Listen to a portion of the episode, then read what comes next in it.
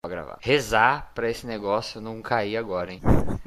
Acendeu uma vela do tamanho do- da, da, da, da minha porta. Então vamos lá. 3, 2, 1, gravando. Pessoal, é. Qual a série que eu faço agora, hein? Garoto, faz 4 de 15 aí. Você está ouvindo o nosso podcast 4 de 15. Esse projeto visa a popularização da ciência aplicada ao treinamento físico e à promoção da saúde. Para encontrar mais conteúdo, visite nosso blog em www.4de15.com.br.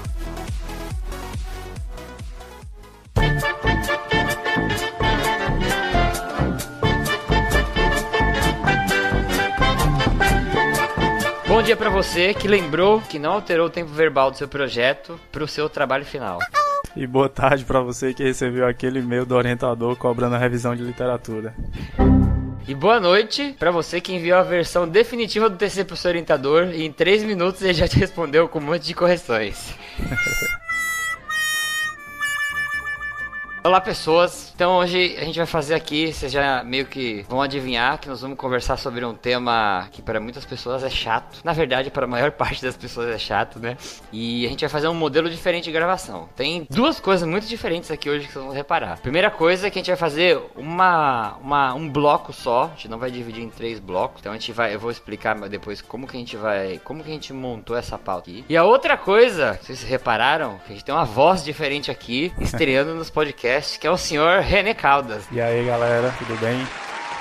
É o podcaster mais macho que tem na internet. É isso Depois que a aí. gente começou a conversar, eu vi que ele tem uma expressão que eles falam lá que é macho, né? É macho. Macho significa é tipo. Tipo. Como que significaria aqui em São Paulo? macho. É, o- é, mano. Falar, ô cara, não sei o que, né? É, e aí, bro? A gente fala, e aí, mano? É, vocês falam. Ai, ai. A gente é, e aí, macho? Beleza? Ah, macho. Essa é boa. Vou, então vou. Agora eu vou institucionalizar a expressão macho aqui no podcast. Vou usá-la também agora. É, isso aí, difundindo o conhecimento. E Renê, fala aí de onde que você é, rapidinho um pouquinho aí de como que você descobriu a gente, o que, que você faz, o pessoal te conhecer. Pronto, então vou fazer um breve resumo aí, né? Eu sou graduado em bacharel em Educação Física aqui na Universidade Federal do Ceará. É, eu fiz especialização em Fisiologia Clínica do Exercício lá na Universidade Federal do Rio Grande do Norte. Fiz mestrado em Educação Física lá também no Rio Grande do Norte. E atualmente eu estou aqui como professor substituto na universidade que eu me formei na graduação, né? Que é a UFC. E aí eu conheci o 4 de 15, eu acho que faz uns 3 anos mais ou menos, quando eu tava saindo da graduação e entrando aí na especialização e no mestrado. E aí passou um tempo e eu vi que não adiantava mais eu ficar só como ouvinte, porque eu vi que era uma possibilidade de fazer alguma coisa pelos alunos e também por mim mesmo, assim, né? Ter essa experiência de compartilhar esse conhecimento com a galera que mora em outro estado e que talvez tenha uma visão diferente da educação física e tudo mais. E que mora até em outro país, cara, porque a gente tem aí ouvintes aí, tem um ouvinte nosso que é- é, acompanha a gente bastante, é um parceirão nosso que é lá da Colômbia. É, eu e eu não sei como traduz ele consegue textos, né? entender. É, e eu não sei como ele consegue entender o que a gente fala, que ele tá acostumado a ouvir espanhol, né? É, pois é, aí é, eu sempre gostei de podcast também, sempre não, né? Acho que uns quatro anos pra cá, o primeiro podcast que eu comecei a acompanhar foi o Nerdcast, que inclusive o Yuri acompanha também aí. É. Não sei se foi a iniciação dele também, mas a minha foi através do também. Nerdcast. E até hoje eu escuto, escuto o SciCast, o Mamilos, que são podcasts muito grandes aqui do Brasil. E pra mim é uma mídia que hoje em dia é, eu não consigo viver sem, né? Um negócio que abriu muito a minha mente pra discutir assunto e antes eu nem tocava é, quando eu tava em roda de amigos e tudo mais, e que hoje em dia dá pra gente pelo menos iniciar uma conversa, né? É verdade. Eu, eu penso assim que o podcast é uma mídia que você consegue ouvir pontos de vista sobre alguns assuntos, às vezes até de forma não tão contaminada, né? Ela não é uma mídia que tá contaminada por marca, por marketing, né? É. Então as pessoas vão lá e tentam fazer o melhor delas, não são compradas, né? Elas não são influenciadas assim, né? Isso é uma coisa bem legal. Então, antes de começar aqui, eu quero falar pra vocês, quem tá ouvindo isso na época que saiu, perdeu o Pint of Science, ou não, né? Teve gente que conseguiu ir, mas eu fui ontem, né? Hoje que eu tô gravando aqui, hoje é uma terça-feira, eu fui ontem na segunda, dia 16 de maio, na palestra do Dr. Bactéria, do Pint of Science aqui em Santos. E, meu, foi fantástico, cara. O Dr. Bactéria, tu conhece o Dr. Bactéria? Cara, depois que tu postou lá a foto, aí eu fui pesquisar e, se eu não me engano, tu é, tinha falado com o Fábio Jandosa, né, na última vez que a gente conversou, e ele era o cara que passava lá no Fantástico, né? Uhum. Aí eu fui ver algumas matérias dele e tal, achei legal. Cara, muito legal. E ele é um cara. E ele até falou uma coisa que eu achei muito interessante no final da palestra, né? Ele falou assim: pô, eu dou palestra pra. desde comunidade acadêmica, pra pesquisador, até pra dona de casa quando eu vou falar na Ana Maria Braga, né? E ele falou que a maior é, dificuldade, que ele fala, o maior desafio para um comunicador, né, de ciência, é você conseguir traduzir a ciência para todos os tipos de linguagem, né? Então, quando eu vou falar para na Ana Maria Braga, eu tenho que explicar as mesmas coisas, só que na linguagem que ela entende. Que ele falou, se eu comentar e falar tudo em termos técnicos, em termos científicos, é, eu posso estar certo, mas minha comunicação tá errada, né? Eu vou fracassar como comunicador. É, e eu achei isso tão legal, cara, a preocupação dele, né? E a palestra dele parece que você tá assistindo um show de stand-up, só dá risada, risada, é piada, é piada. E ele fala muito de coisa, muito legal mesmo, muito legal mesmo. Então, pra você que não conseguiu ir, aí no Ceará não teve nada nem perto aí, né? Pô, velho, a única coisa que teve foi lá no Rio Grande do Norte. Fosse há um ano atrás, eu poderia ter ido, né? Ah, Agora tá. dava. Mas aqui foi organizado pela Unifesp daqui. Pode ser que ano que vem, cara, você até encabece aí uma no Ceará você mesmo, que precisa só ter alguém pra fazer a, né, tocar o projeto pra frente. Que é um projeto que não tem fins lucrativos, né? Os palestrantes não recebem nada, só precisa fazer um contato com algum barzinho da região Aham. e tentar trazer os palestrantes. É, então ano que vem, cobre aí o Part of Science do Ceará, o René vai ficar responsável. Pô, já tá me comprometendo aí, mas beleza. Então, Uma porrada de coisa, né? Primeira gravação já. vamos dar trabalho, né? Vamos dar trabalho pra ele. Mas não percam aí do ano que vem, porque é muito legal.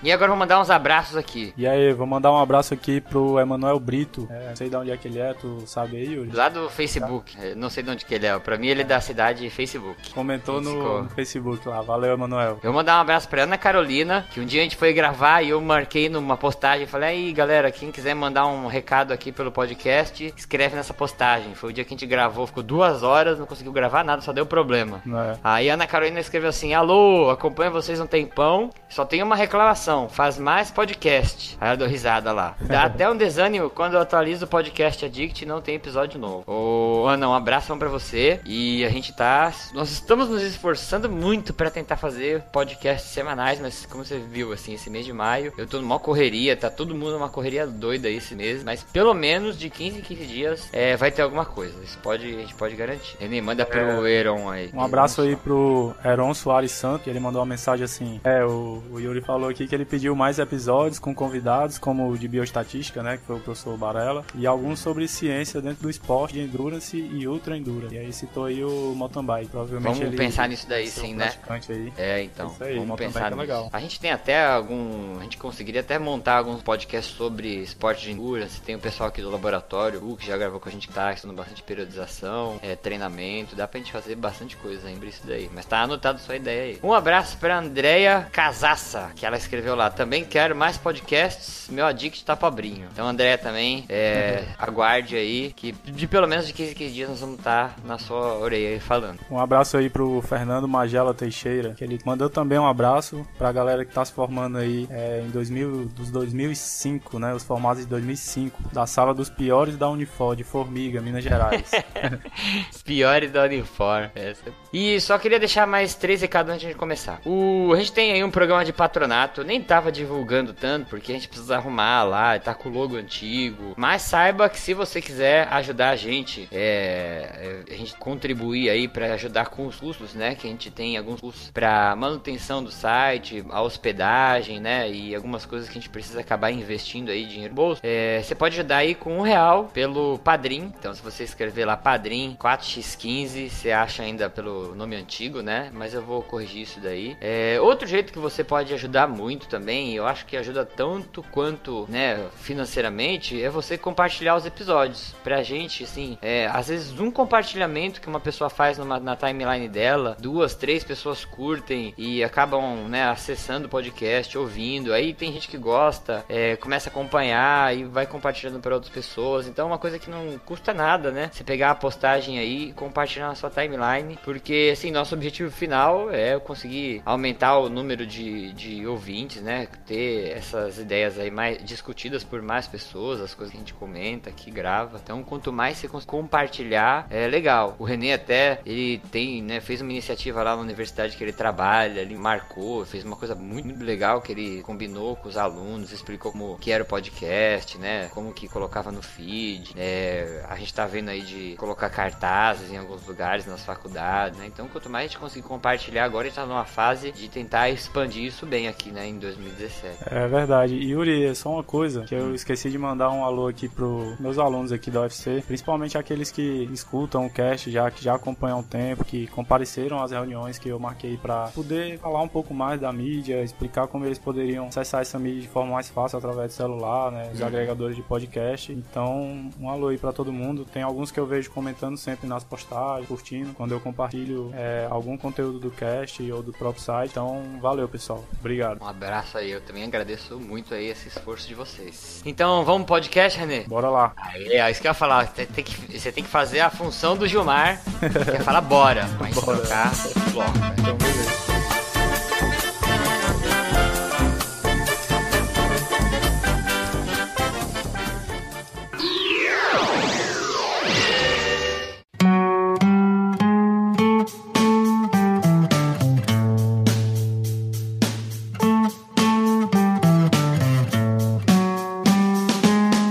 Falei, aqui a gente vai ter um bloco único. E aí, o que a gente fez nesse podcast? A gente queria gravar um episódio sobre TCC, Trabalho de Conclusão de Curso. E a gente montou um, um, uma pauta bem legal. É, na verdade, o Renê, o Fábio e o Gilmar montaram essa pauta aí quase toda. E onde eles escreveram a parte metodológica, né? Como montar um TCC do zero. Só que aí, quando a gente foi tentar fazer aquela gravação que deu tudo errado, é, a gente começou a discutir aspectos gerais sobre o TCC e eu achei mó legal aquela discussão que a gente estava tendo. Eu decidi transformar essa, esse primeiro primeiro podcast aí vai ser uma, como se uma parte 1, que vai se chamar, né, Por que temos que fazer o TCC se não vamos ser pesquisador? Que isso foi, né, essa a pauta ela teve o, a cerejinha do bolo toque final, é, quando eu achei essa, esse questionamento, e aí eu peguei numa postagem do Ricardo Freitas Dias, eu vou deixar o link aqui da, do Facebook dele, e se ele autorizar, vou até deixar o link da, do post que ele fez, que ele teve uma ideia muito legal. Ele foi lá e soltou, né, ele também trabalha com divulgação científica, científica, né? Ele é profissional de educação física. E aí ele soltou lá no Facebook dele é, a pergunta, seguinte pergunta: Por que eu tenho que fazer TCC se eu não vou ser pesquisador? Eu falei, pô, tem tudo a ver com a pauta que a gente tinha pensado, né? Aquela conversa inicial nossa lá. Aí eu peguei o comentário de algumas pessoas lá que são pontos de vista sobre essa, essa, esse questionamento, né? Por que eu tenho que fazer o TCC? E aí nós vamos ler aqui um comentário por um, né? Separei alguns, não vou nomear, né? Pôr o nome das pessoas porque não, não peguei autorização para citá-las aqui, né? Vou comentar só o comentário mesmo. E aí o René vamos tecendo aí nossas, nossas ideias sobre cada comentário, certo?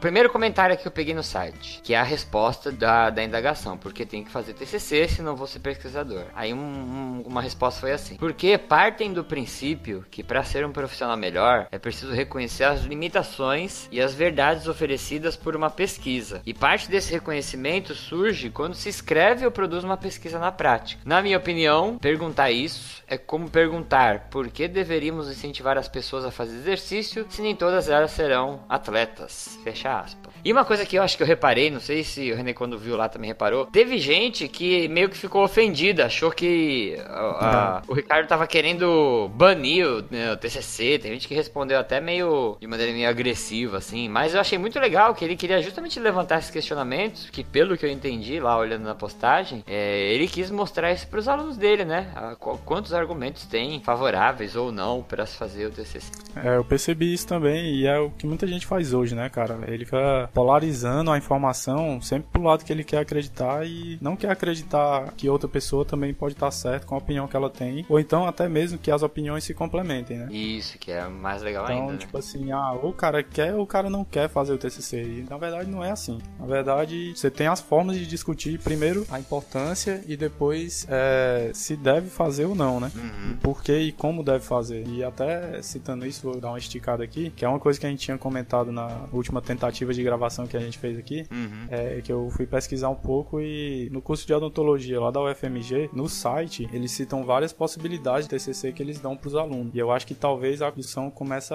a partir daí também, não só se deve ou não fazer TCC, mas que tipo de TCC é que realmente deve ser feito ou que pode ser possível de ser realizado. Então, aí eles citam, por exemplo, desenvolvimento de ferramentas tecnológicas, de aplicativos que possam ser usados na prática profissional. Uhum. Então, já é outra visão de TCC, não só só no ramo da pesquisa é, científica, né, mas no desenvolvimento de tecnologia que também envolve pesquisa, mas não é aquele modelo tão tradicional como a gente vê na maioria dos casos. Porque assim, né, se você for pensar TCC, na minha época da graduação, a maior parte dos TCCs era um trabalho que não tinha diferença nenhuma com qualquer outro trabalho que você entregava na faculdade. A única diferença, né, que a gente vai tentar discutir isso também mais para frente, era que era um trabalho que tinha que ser grande. Tô fazendo aspas com os dedos aqui. Então, você tinha que fazer um trabalho de 90 páginas. Aí você catava o livro, abria do lado do computador e começava a copiar, copiar, copiar, copiar, copiar, né? E o TCC é. era um grande é, trabalhão, uma grande, não nem falaria revisão, porque você acabava pegando pedaços de livros e copiando, né? E virava um trabalhão gigante. Hoje em dia, né, se você pega as universidades, já tem professores, é, já tem universidades que começam a exigir é, que você faça artigo, né? Que eu acho que faz, faz todo sentido nessa discussão aqui que a gente vai ter. Você tentar pensar em coletar dados, ver como que é difícil isso na prática, né? E aí, essas alternativas também de, igual o René falou, desenvolvimento de projeto, desenvolvimento de tecnologia. Ah, na Unip, aqui onde eu trabalho, existe uma forma na fisioterapia de você desenvolver alguns aparelhos que você possa usar nos atendimentos. E eles consideram isso também como projeto de iniciação científica, pode ser usado para TCC. Então, não é só, né? A gente tá partindo aí daquele trabalhão, resumão básico que você faz, até passar por produção de algum artigo, de alguma pesquisa, e aí terminando nessas outras formas de desenvolvimento aí, né? É, inclusive, é, aqui no curso de fisioterapia da UFC, tem um colega meu, o Nestor, que ele fez um TCC diferente, né? Ele fez um aplicativo para hum. Android e iOS, se eu não me engano, que é voltado para avaliação diagnóstica dentro da fisioterapia, ou seja, dentro dele, desse aplicativo, tem vários questionários que podem basear o atendimento do fisioterapeuta lá na prática, e que é uma coisa ah, super legal. simples e aplicável, né? E é o TCC dele, e hoje em dia tem muita gente usando, é, eles estão querendo até desenvolver mais ferramentas dentro dele, né? Sempre melhorar o aplicativo, botar mais testes lá dentro. Hum. Então, um negocinho que eu achei sensacional e que dava para aplicar muito bem isso na educação física, principalmente no controle de treino que a gente fala tanto. Uhum. Eu vi uhum. uma possibilidade gigante de fazer um aplicativo para você controlar melhor o treino dos seus alunos aí.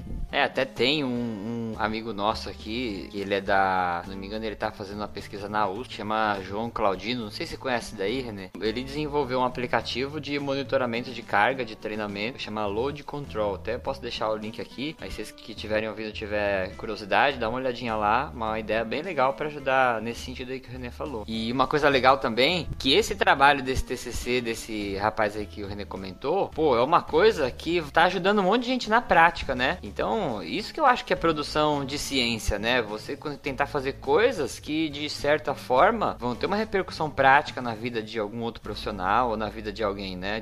Do meu TCC, quando eu fiz minha graduação lá em, em 2002, que eu copiei uma parte de um livro lá, se eu não me engano era sobre obesidade infantil, que tá lá e ninguém nunca vai... Mano, nem eu tenho coragem de ler aquilo lá, é. né? Imagina aquilo lá ter alguma utilidade prática, né? Então, um esforço completamente jogado no lixo, né? É, isso daí também é um negócio que quando você vai evoluindo, assim, lendo sobre ciência e vendo a utilidade que ela deve ter, você começa a se questionar muito mais, né? Rapaz, será que o que eu tô fazendo aqui vai servir para alguém usar lá na frente? Ou será que eu tô fazendo só para ganhar aqueles pontos lá no lag? Isso, então. Isso é uma isso é coisa é complicada, assim, dá uma crise existencial às vezes em você. isso é verdade. Acho que tô passando por essa crise ainda. É. Macho, lê esse outro aí. Vamos lá. É... Esse teu macho aí tá, tá meio ruim ainda, tem que treinar um pouco mais. Não é assim a entonação? Não, tem que ser macho. Uma coisa mais, sabe, tu falou muito fechado. Mas é isso aí, vai aprendendo. Vai observando aí, vai aprendendo que uma hora dá certo. Se tu Caraca, chegar eu falando... vou aprender a entonação do macho aí. É, se tu chegar falando esse macho aqui em Fortaleza, o pessoal já vai olhar pra ti e já vai saber que tu não é daqui. Ai, como dói! Parece que eu tô chamando meu macho aí, né? É, aí fica meio estranho.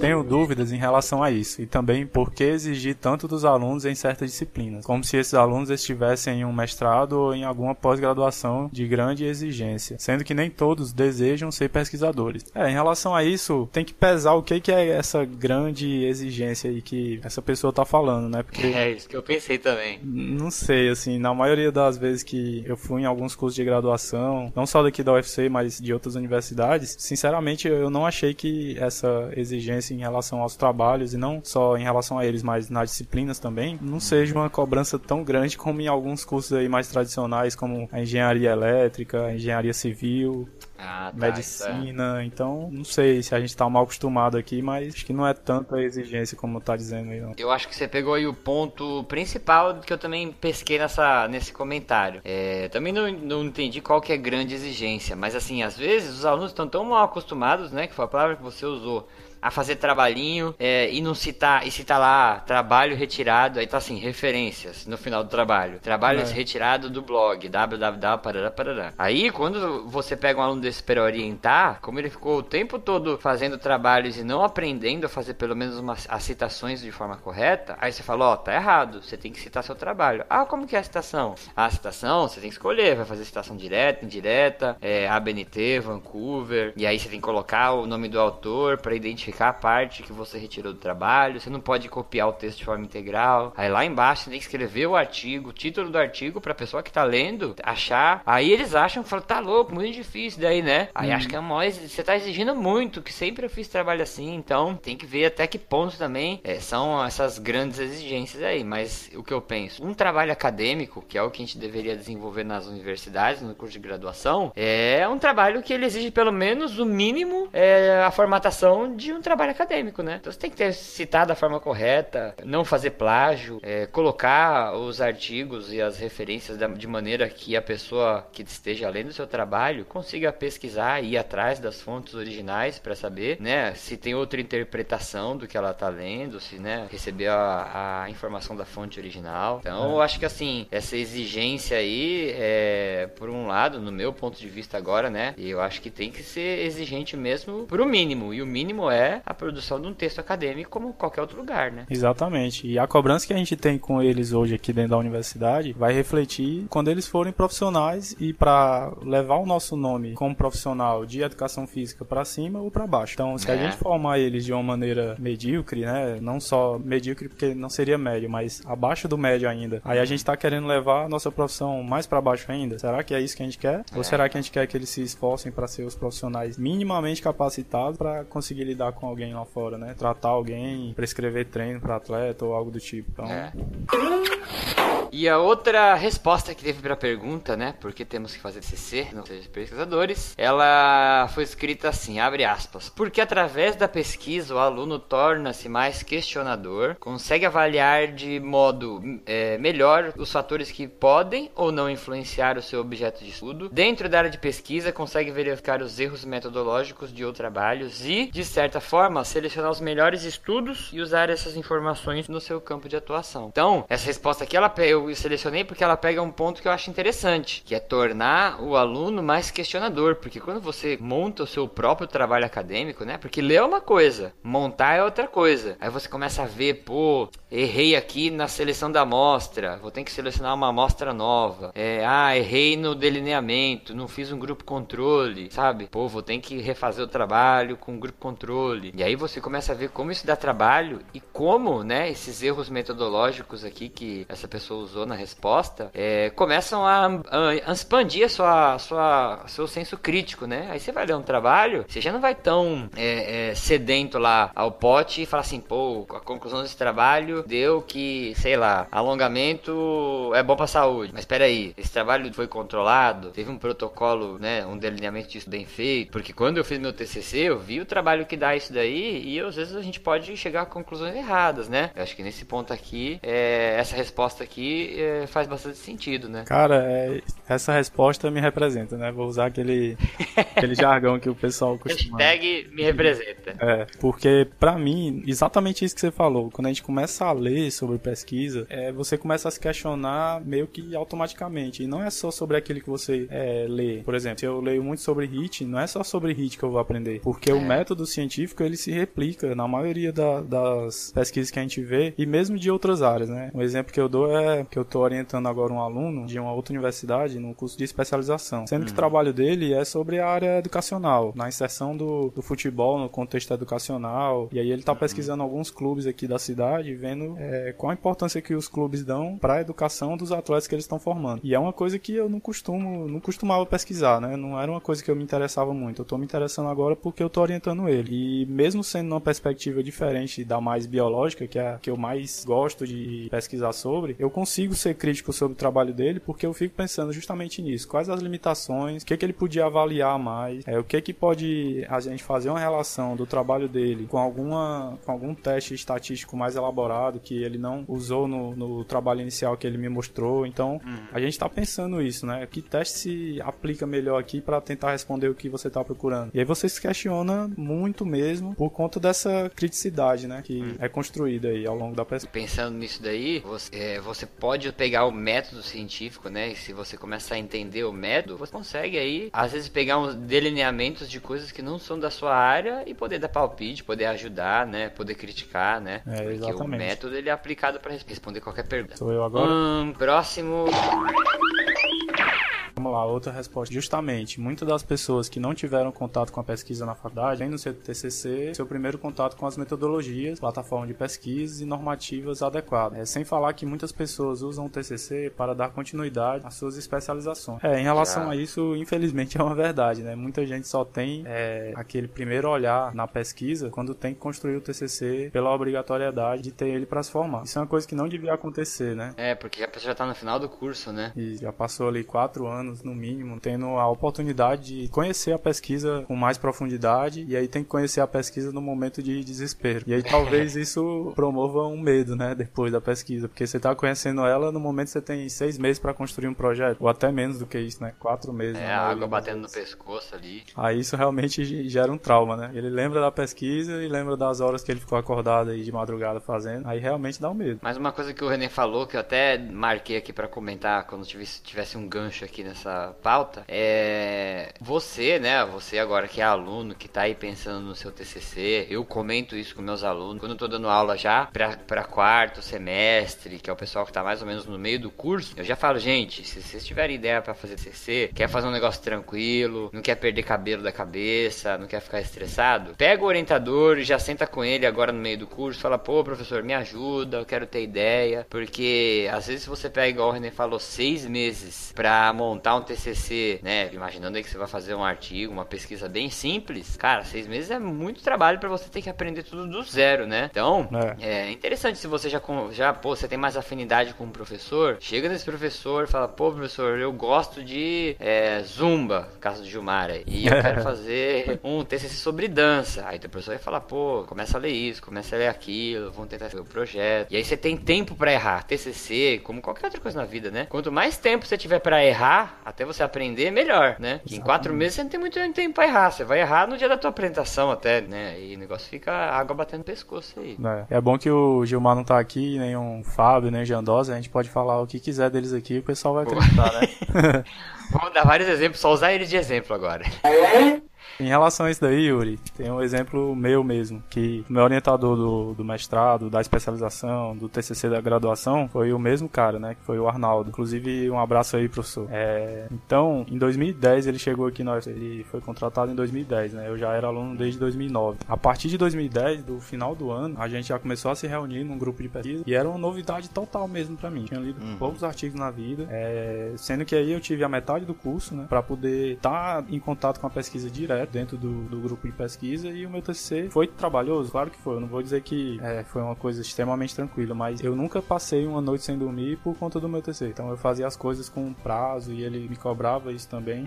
E eu já tinha uma, uma certa prática, né? Já tinha escrito alguns projetos junto com ele, sem ser de TCC, algumas coisas aqui de edital é, para pedir bolsa da universidade e tudo mais. Então eu vejo os alunos que fazem isso hoje em dia aqui na, na UFC e eu olho e vejo que daqui a dois anos eles vão ter completo domínio do que, que eles têm fazer para pesquisa. A orientação deles vai ser muito mais fácil pra gente. A organização, né? Exatamente. Tem aluno hoje que consegue caminhar com as próprias pernas já, fazer o seu TCC. É, você ainda. É que assim, uma coisa que eu sempre fico. Eu, eu sempre deixo o aluno andar o máximo que ele conseguir com as próprias pernas. Por exemplo, quando eu vou orientar TCC, é, eu não fico reescrevendo todo parágrafo. Não fico. Eu deixo o cara fazer. Eu falo, ó, esse parágrafo tem que melhorar. Aí ele vai lá e escreve: esse parágrafo tem que melhorar. Falei, esse é o melhor que você consegue fazer, né? Por exemplo, parte estatística, que é muito difícil. Eu não conheço nenhuma instituição que tenha uma aula de bioestatística a ponto da pessoa é, ter liberdade para poder pensar em estatística na graduação. Eu acho que as aulas elas são muito. É, são poucas aulas, né? Para o que a pessoa. Para o aluno conseguiria entender. Então eu pego faço toda a análise estatística, vou explicando, falo, ó, você quer apresentar no TCC isso daqui, tá entendendo o que você tá fazendo? Tá entendendo isso daqui? Pô, tô entendendo. Então põe no gráfico lá. Aí a pessoa põe de qualquer jeito. Ó, não é assim, tá vendo? Tem que pôr, põe de novo. Aí eu, eu fico fazendo o trabalho voltar. A pessoa deve querer que me, eu oriente, deve querer morrer, mas eu vou tentando fazer a pessoa, chega no dia da apresentação, às vezes tem coisinhas que precisam arrumar. Eu até vejo, mas eu deixo porque assim, aquela é a cara do aluno. Ele chegou até ali, sabe? Com o esforço dele, porque eu vejo que tem professor que fala, puta, não tá bom, apaga tudo escreve tudo o professor, sabe? É. Eu não acho legal, não é o trabalho do aluno, né? Perde a cara do aluno, né? Isso é verdade. Ah, aqui. Sou eu agora, né? É. Outra resposta interessante aqui da, da postagem. Abre aspas. É necessário saber pesquisar, interpretar, interpretar não consigo falar isso. Interpretar o que for pesquisado. O objetivo do trabalho. Manter-se atualizado no campo científico requer esse domínio. Todos os artigos e trabalhos é, em que a interpretação e a apresentação nos foram cobradas serviram como exercício. E o TCC é uma prova que nós temos condições de, no mínimo, nos manter atualizados. O profissional que não fizer isso sentirá bem rápido as consequências. Aí ele pegou um ponto aqui nessa resposta que eu separei. O TCC envolve um trabalho de revisão bibliográfica. E aí, você vai falar pro seu aluno lá, né? É, você que é aluno, teu orientador falou, ó, entra num lugar chamado PubMed, entra num lugar chamado Cielo. Sabia que o Google é. tem uma extensão que chama Google Acadêmico? E aí, quando você entra lá e você digita, né? Você vai ter acesso a algumas bases de dados é, de artigos. E isso daí, você aprender a procurar respostas aí, procurar artigos aí, é uma, é uma independência que você vai ter, uma independência intelectual que você vai ter o resto da vida né? Porque é. aprender a fazer essa pesquisa, a fazer essa revisão, aí depois que você acabar a sua faculdade, você estiver aí trabalhando e, sei lá, pintou um aluno com artrose no joelho e ele quer fazer natação, você não sabe se pode ou não, você vai fazer a mesma coisa que você fez no dia do TCC aí, pegar as bases de dados, né? E responder sua pergunta aí. Então vamos pro próximo, próximo tópico. Deixa eu pegar aqui na pauta. Próximo comentário. Olha lá, Renê. Olha na porta ali, ó. O Gilmar tá passando ali. Sensei, chega aí. Chega aí, chega aí.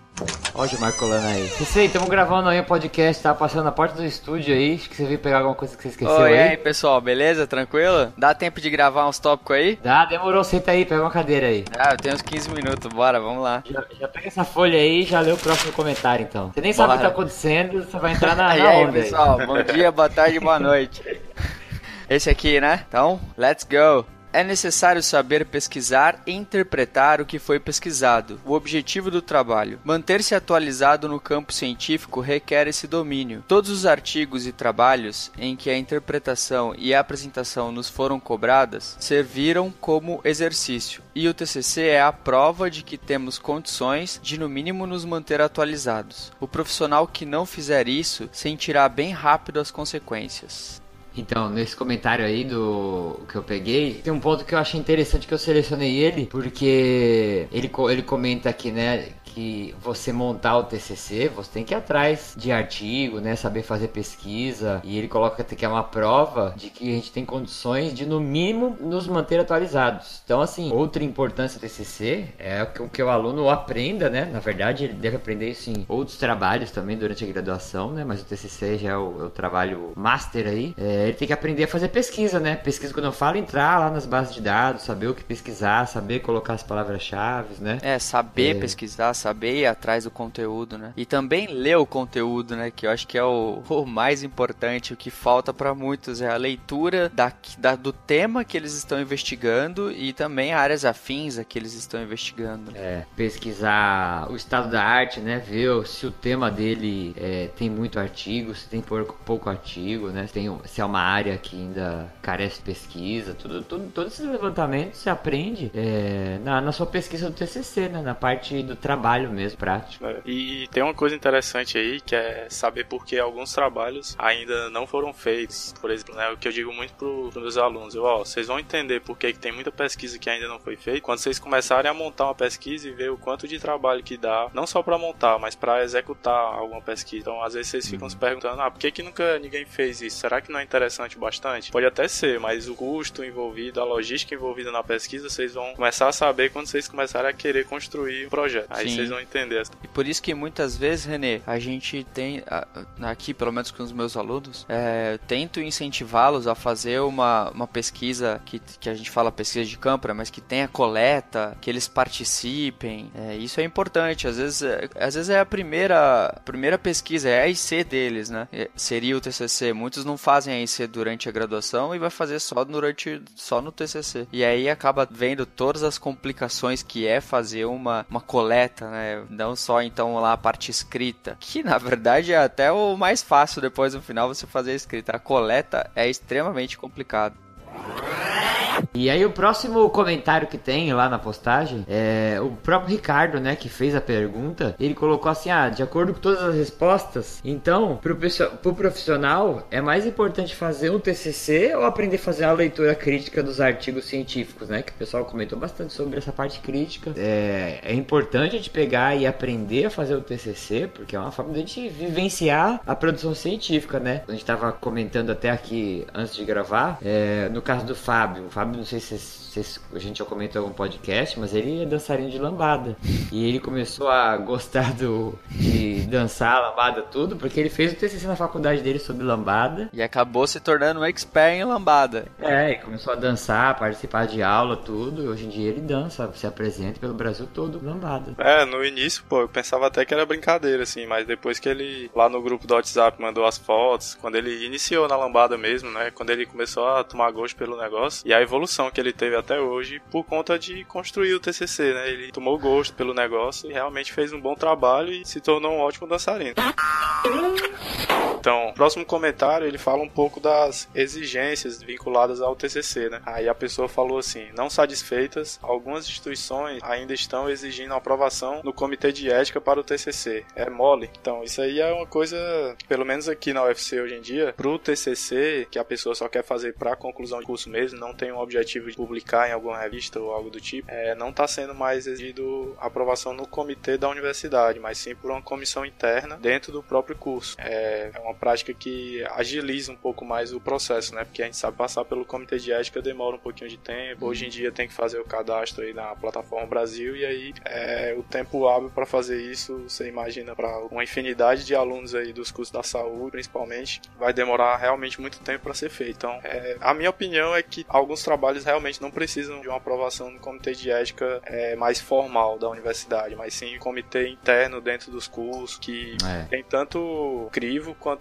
comitê de ética, que às vezes nem conhece os procedimentos que você vai usar, né? Essa é que é a verdade. Em relação a essa parte do comitê de ética, algumas universidades não têm o um comitê de ética, né? Algumas faculdades não têm o um comitê de ética. Então, mesmo é. o, o, aluno não tem essa possibilidade de fazer o TCC é, submetendo o seu trabalho, o seu projeto ao comitê de ética. Ou ele pode, mesmo em uma faculdade é, que não tenha comitê de ética, ele pode submeter a outra faculdade? Isso eu já não sei, vocês sabem? É trocar de submeter por outra universidade, assim, eu acho que se tiver algum professor esteja envolvido da outra universidade até dá, né? Até daria para fazer, mas eu não sei se um aluno que não tem contato nenhum conseguiria submeter o, né, pro comitê de ética de outra instituição, sendo que não tem nenhum professor de lá para ser o professor responsável, né, da É, na faculdade pesquisa. que eu leciono não tem o comitê de ética e então a gente acaba não submetendo os TCCs de lá ao comitê de ética. O que tem foi o que o René falou, ética entre os profissionais, né? Muitas vezes você vai você, você vai fazer um experimento com humanos, você faz lá o termo de consentimento, é, você dá o respaldo pro, pro voluntário, dos feedbacks se ele fez alguma avaliação, ou se você for lá, às vezes tem TCC de licenciatura, se for atuar com, com crianças na escola, ou for pedir para utilizar um espaço, você perde permissão, faz alguns documentos. Isso também é uma questão de ética, mas, mas que não necessariamente a gente submeteu ao comitê. É, eu vou citar aqui um exemplo da minha iniciação científica. Em 2011, a gente foi fazer um trabalho que tinha que ter coleta de saliva, né? Pra mensurar cortisol e testosterona. Uhum. E aí, o pessoal lá do comitê de ética inculcou com esse procedimento. Os meninos eram crianças, né? Eram crianças adolescentes, na verdade, 13 uhum. a 15 anos. Aí eles inculcaram, meu professor teve que ir lá conversar com eles pessoalmente porque eles não estavam entendendo por que, que um profissional de educação física ia ter que coletar a saliva do, é, dos adolescentes. E na verdade é um procedimento que a pessoa faz sozinha, né? Ela praticamente baba num tubo para depois uhum. a gente armazenar isso e fazer a mensuração tanto de imunoglobulina quanto cortisol e testosterona também. E aí ficou muito tempo preso o meu trabalho lá no comitê de ética, cerca de dois meses por conta uhum. disso. Então é um desconforto é, então. aí, né? É, o comitê de ética ele é, é bem demorado mesmo, né? É um processo chato. Às vezes eu tive um, um trabalho que eu tive que fazer umas seis versões, cara, no comitê de ética, por conta de utilização de médico. A gente colocava que, que pro experimento não era necessário, mas eles teimavam que era necessário. E aí ficou nesse joga pra lá, joga pra cá. Até a sexta versão a gente conseguiu a aprovação. Mas até isso já tinha passado assim, uns quatro meses. Então, cara, demora muito. Eu acho que assim, comitê de ética é igual você pensar em existir leis, por exemplo, para para garantir é, assento para idoso no ônibus, por exemplo. Se você pega um lugar que é de primeiro mundo, não tem lei para obrigar você a sair do seu lugar para o idoso sentar. É, é, é, da cultura do local que você, que, né, que você se levante toda vez que você veja um idoso. Não precisa ter uma lei que mande, sabe? Uhum. Que você seja ético, né? E eu acho que o comitê de ética, eu penso nesse sentido que o, que o René falou, assim, se eu pudesse, se eu tivesse voz, assim, na, na com relação à pesquisa, você vê que muitas revistas aí do exterior, elas só pedem que você faça aquela. É, siga aquela declaração de Helsinki lá, não pede nem Sim. que você. Não pede nem o número de submissão para o comitê de ética local. É, eles acreditam que se você, como pesquisador, você sabe que não pode expor os seus voluntários a risco desnecessário, não pode usar um N acima do necessário para responder sua pesquisa, né? Você tem que ser claro com os seus voluntários, você tem que explicar, tem todos os procedimentos éticos aí que teoricamente não deveriam ser fiscalizados por outro órgão, né? Como se o pesquisador é, de, de, natureza pudesse ser não ético. Então tem que ter alguém fiscalizar a ética, né? É. Mas hoje eu acredito que a aprovação do comitê de ética ainda é importante, Sim. porque tem pessoas que às vezes não têm noção mesmo, né? É, de alguns de alguns fatores e elas vão acabar, é, né? Levando, incorrendo em algum desses erros aí que eu, que eu comentei. Aí o comitê de ética corrige, né? Só que o problema, eu, eu conheço um professor professor que faz parte do comitê de ética. É, ele é profissional de educação física. E ele fala que às vezes o, trabalho pode cair nas mãos de um médico e por ele não ter experiência, ele não vai entender, né? Uma vez também, é, um trabalho que a gente submeteu, o médico encasquetou lá que a gente tinha lá que ia fazer, não sei se era do Gilmar, que ia fazer furo na orelha para coletar lactato ou glicemia, e o médico queria que a gente colocasse que existia um risco de hemorragia. É, eu falei, pô, mas é um furo na orelha, né? Não tem risco de hemorragia hemorragia. Né? Não, mas tem que colocar porque tá tirando sangue. Qualquer coleta de sangue tem risco de hemorragia. Então, assim, sabe que o cara vai fazer um furo na orelha e morrer de hemorragia, né? É. É, então, mas pro médico, sei lá, que às vezes, sei, né, às vezes não tem experiência, não fez pesquisa assim, ou não tem essa noção. Último comentário? Eu leio?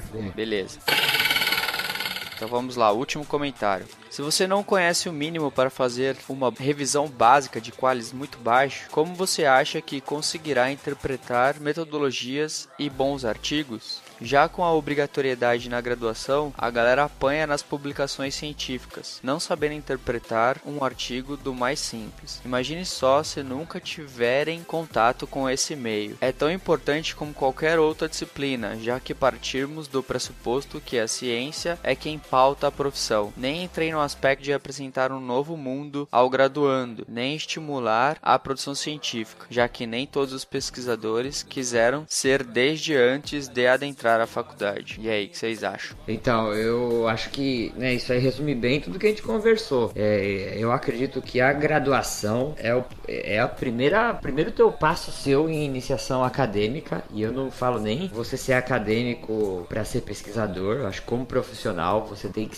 tem que entender como funciona a ciência, né? E já com o TCC sendo obrigatório, você pega muitas pessoas que se formaram. É, eu mesmo, na minha graduação, não tive iniciação científica nenhuma, né? Me formei em 2002 é, e eu fui entender estrutura de artigo, essas coisas só na, na, no mestrado. Senão, até hoje, não sei se eu teria, né, condições críticas de ver um artigo ou, né, poder interpretar dados assim, é, de acordo né, com a experiência que eu tive no mestrado. Então, eu acho que isso que eu não aprendi na graduação, que eu fui aprendendo no mestrado e ralei, o Gilmar também, né, a gente ralou porque a gente entrou muito cru, é, eu acho que a gente deveria já sair com uma boa noção disso na graduação.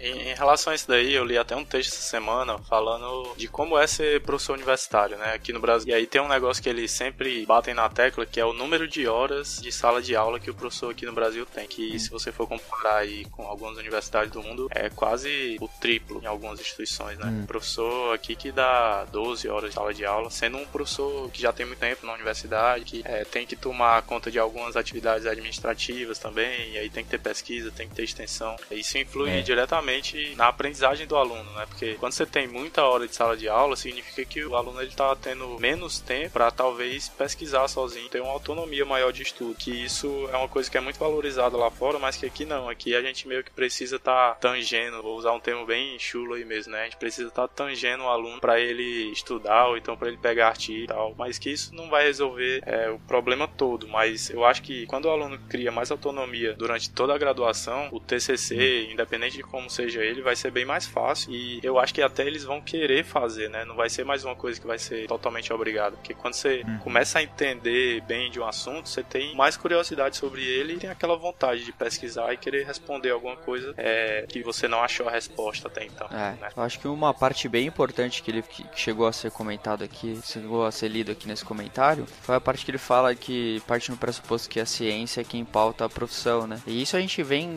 ah, é comentando em vários casts que a gente tenta sempre aliar a, a parte teórica, né, a ciência teórica com a parte prática, né, com o empirismo. É extremamente importante o cara que trabalha só com a prática, se ele não dominar é, nenhuma leitura, se ele não for ler sobre atualizações na profissão dele, ele vai ser um cara totalmente ultrapassado. Então a prática precisa estar alinhado ou, ali, ou precisa estar junto com, com a teoria, né? Elas precisam caminhar de mãos dadas, uma precisa da outra. Uhum. Então é. não tem como o cara só ser da prática e ele não conseguir ler algo que melhore a sua profissão. Então isso é extremamente importante. Eu acho que a parte da graduação que leva o aluno a aprender com o TCC, ele vai levar para frente para a profissão e, e, isso vai facilitar depois as suas leituras de artigo científico. Por mais que ele não vire acadêmico, né? Sim, por mais que ele não né? vire acadêmico, ele precisa se atualizar com a sua profissão. Ele não pode entrar só lá no Facebook e ver o resumo de, de tudo, né? Ele tem que ir na base, ele precisa ir nos artigos científicos ou que seja em um livro, mas o livro ele sai de um artigo científico, então ele precisa entender os métodos precisa entender os resultados, ele precisa ter essa crítica quanto à teoria para aplicar a prática. É, quando o Gilmar falou aí, eu lembrei de uma disciplina que eu estou ministrando esse semestre, que é prática de pesquisa colaborativa. E aí eu tive a sorte, e eu acho que os alunos também tiveram a sorte, que esse semestre só matricularam seis pessoas e hum. duas saíram com duas semanas de aula. E aí ficou eu e mais quatro alunos na disciplina, e hoje em dia o que a gente está fazendo é meio que uma orientação conjunta. A gente pega alguns casos aí de, de resultados, de metodologia de algumas pesquisas, vai discutir, por exemplo, se está bem escrito, é, se podia ter sido é, melhor interpretado aquele resultado pelos pesquisadores. E é uma coisa que hum. toda vida os alunos estão me dizendo que está ajudando muito eles para eles entenderem melhor da pesquisa, porque, tipo, muitos entraram lá sem saber como interpretar mesmo o artigo, sem saber o que é que pode tirar ali além do que é está escrito, que é o que eu digo para eles, ó, o que os autores escreveram no artigo é meio que a opinião deles sobre aquilo que foi é, investigado.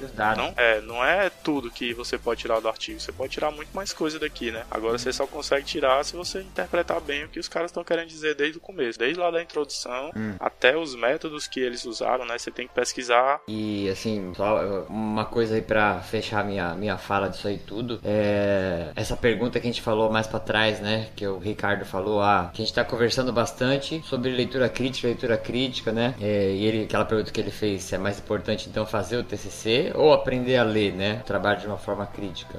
É, então eu acho que pra você pegar isso e fazer isso que o René falou, de você pegar um artigo, ler e às vezes você concluir coisas diferentes, né? Porque você entendeu a metodologia, ou você entendeu a análise estatística que foi feita, ou você pode pegar os dados é, e concluir coisas diferentes, né? Que não são escritas no TCC. É, você só aprende isso construindo o, o trabalho, né? Construindo o TCC ou fazendo pelo menos uma pesquisa na sua vida, né? Então acho que pra fazer uma leitura crítica, eu acho que a pessoa, eu acho que a pessoa não consegue aprender a fazer uma leitura crítica se ela não teve uma experiência prática, pelo menos com a produção de um artigo, de um trabalho acadêmico. É, Quer ver um negócio que até era hoje de manhã que eu tava falando disso com ela? É, ela vai fazer o TCC dela agora e vai envolver um teste de agilidade, que é o Illinois. E aí a gente viu alguns vídeos no YouTube que o Illinois você sai da posição é, em decúbito ventral do solo. Sendo que a gente tava na dúvida se o tempo que eles marcavam era a partir do momento que o, o avaliador dava o sinal sonoro ou se era a partir do momento que ele passava pela primeira linha de marcação do teste. E aí isso ela só foi saber porque não tinha escrito nenhum artigo. Não tem, a gente procurou alguns artigos e não tem descrito quando é que você começa a marcar o tempo. E aí isso ela só foi saber porque ela tá fazendo a pesquisa e ela vai precisar avaliar. E aí ela precisa saber desde o início até o final da avaliação tudo que tem que ser feito, né? Quanto tempo demora, como é o procedimento. Então, essa é uma coisa boa do TCC, né? Botar a mão na massa faz você pensar muito mais coisas quando você vai ler uma metodologia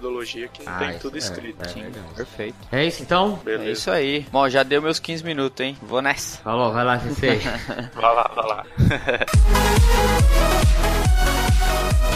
Se você quiser mandar um e-mail, contato arroba 4de15.com.br 4D por escrito 15 numeral e você pode achar a gente aí escrevendo 4D15 também do mesmo jeito lá no Google, você- a gente tem Instagram, a gente tem o Facebook se você pôr lá 4de15 underline igual tá escrito site, você acha o nosso Instagram, a gente tá tentando postar bastante coisinha lá então é isso, um abraço pra vocês e até o próximo podcast Valeu, pessoal. Tchau. Valeu, Até pessoal. Abraço.